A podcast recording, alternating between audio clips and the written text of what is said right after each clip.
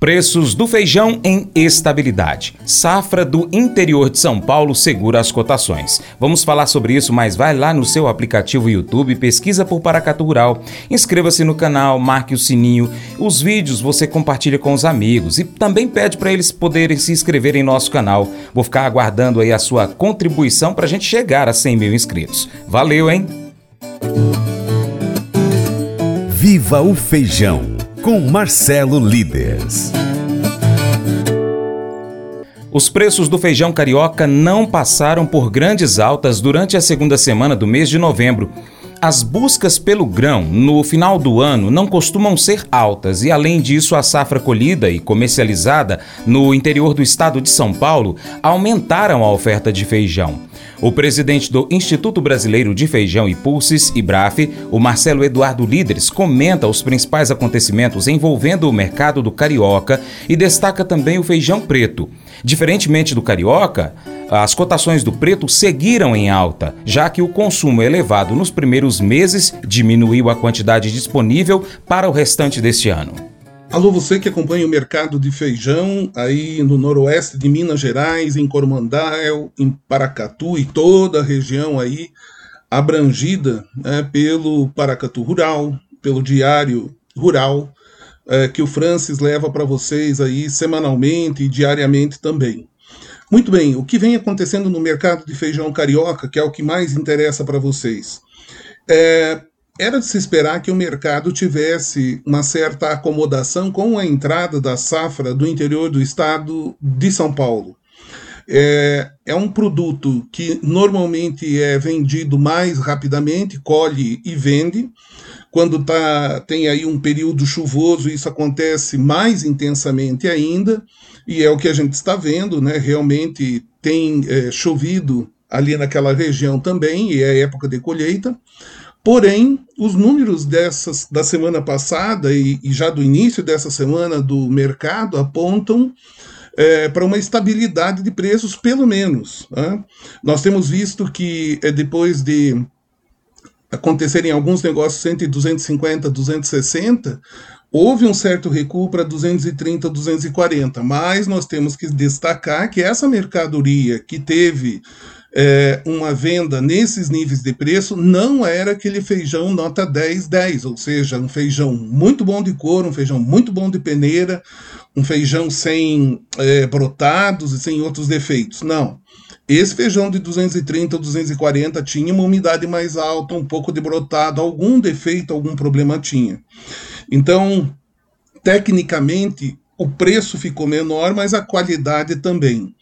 Em Minas Gerais, a gente tem visto é, a volta dos números aí por volta de 240, 250 para um feijão nota 9, dependendo do lote, da qualidade. Isso tem é, como pico de preço né, na semana passada, isso aconteceu também.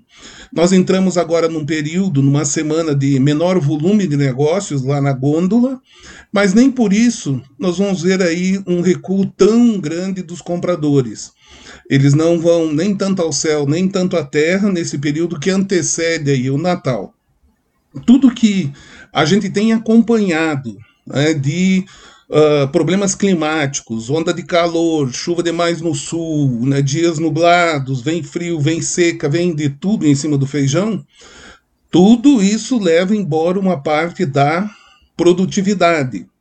Então, ainda que por N razões venham a plantar uma área maior para é, colheita mais tardia ou colheita na segunda safra, a verdade é que depois do mês de janeiro, ali no final de janeiro, fevereiro e março, pelo menos, a gente vê que realmente os produtores vão vender novamente, como venderam durante o ano de 2023, lá no início, por um preço compensador, né, ao que tudo indica.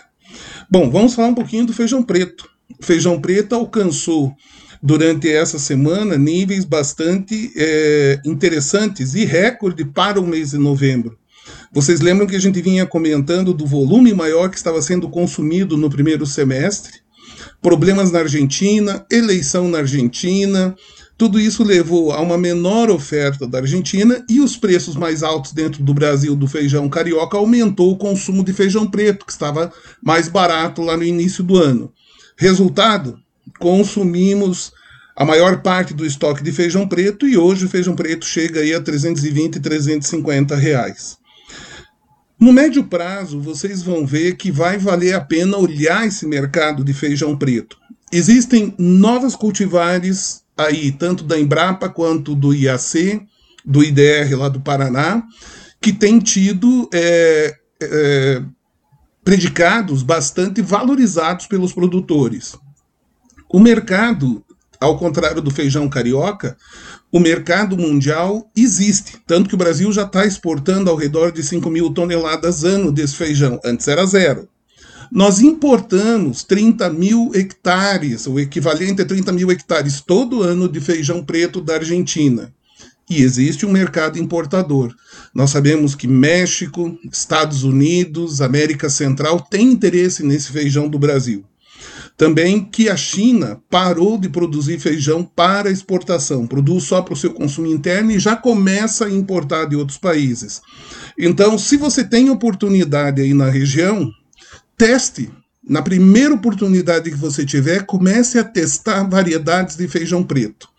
Nós temos aí pela frente uma segunda safra ano que vem que pode ter aumento de área, portanto, diversificação é algo muito interessante. E é sobre diversificação que nós estamos indo lá em Sinop, lá em Lucas do Rio Verde, lá em é, Sorriso, Durante esta semana, né, nós estaremos por lá com o Pulse Day, né, um seminário levando informações para os produtores, mostrando como ganhar dinheiro com o feijão e com as culturas como o arroz. Né, o plantio na resteva do arroz também é algo bem interessante, mercado de arroz bombando, mercado muito promissor também para o Brasil. E um outro produto que nós estamos falando cada vez mais, e vocês ouvirão cada vez mais a respeito dele, é o gergelim. Abra sua cabeça, pense fora da caixa, olhe as alternativas que são passíveis de serem produzidas na sua região. O caminho das pedras está aí e, sem dúvida nenhuma, você tirará proveito dele. Parabéns ao Francis, né, com o novo programa também em Coromandel. Realmente os produtores precisam disso, precisam de informações corretas, informações precisas que o Francis tem levado para vocês. Forte abraço, bons negócios, uma boa semana e viva o feijão do Brasil!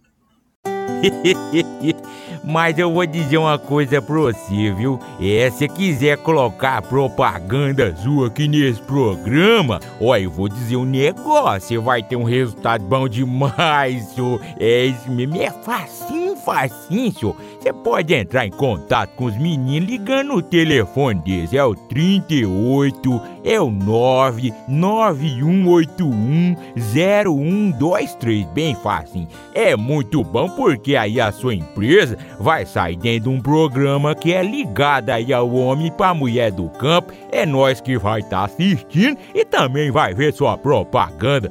É bom ou não é? John Harper não tinha ideia do que estava prestes a acontecer quando ele e a sua filha de seis anos embarcaram no Titanic. Mas de uma coisa ele sabia: ele amava Jesus Cristo e ansiava muito para que outros o conhecessem também.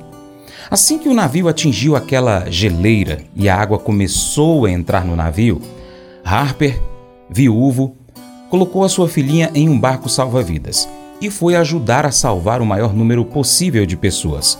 Ao distribuir coletes salva-vidas, ele gritava assim: Deixe as mulheres, crianças e os não salvos nos botes salva-vidas. Até o seu último suspiro, Harper compartilhou sobre Jesus Cristo com quem estava ao seu redor e entregou voluntariamente a sua vida para que outros pudessem sobreviver.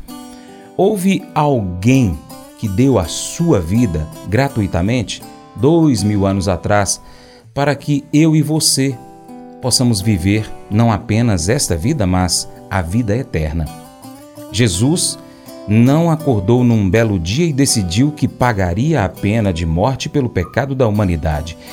Essa foi a sua missão de vida Quando Jesus Cristo com, conversava com os líderes religiosos judeus, ele reconheceu repentinamente que entregava a sua vida. Relatado no livro de João, capítulo 10. Jesus não disse apenas palavras, mas as viveu, na verdade, sofrendo uma morte horrível na cruz. Ele veio para que os fariseus, John Harper e nós tenhamos vida, uma vida plena que satisfaz. Esse devocional faz parte do plano de estudos Amor ao Próximo do aplicativo bíblia.com. Deus te abençoe e até o próximo encontro. Tchau, tchau.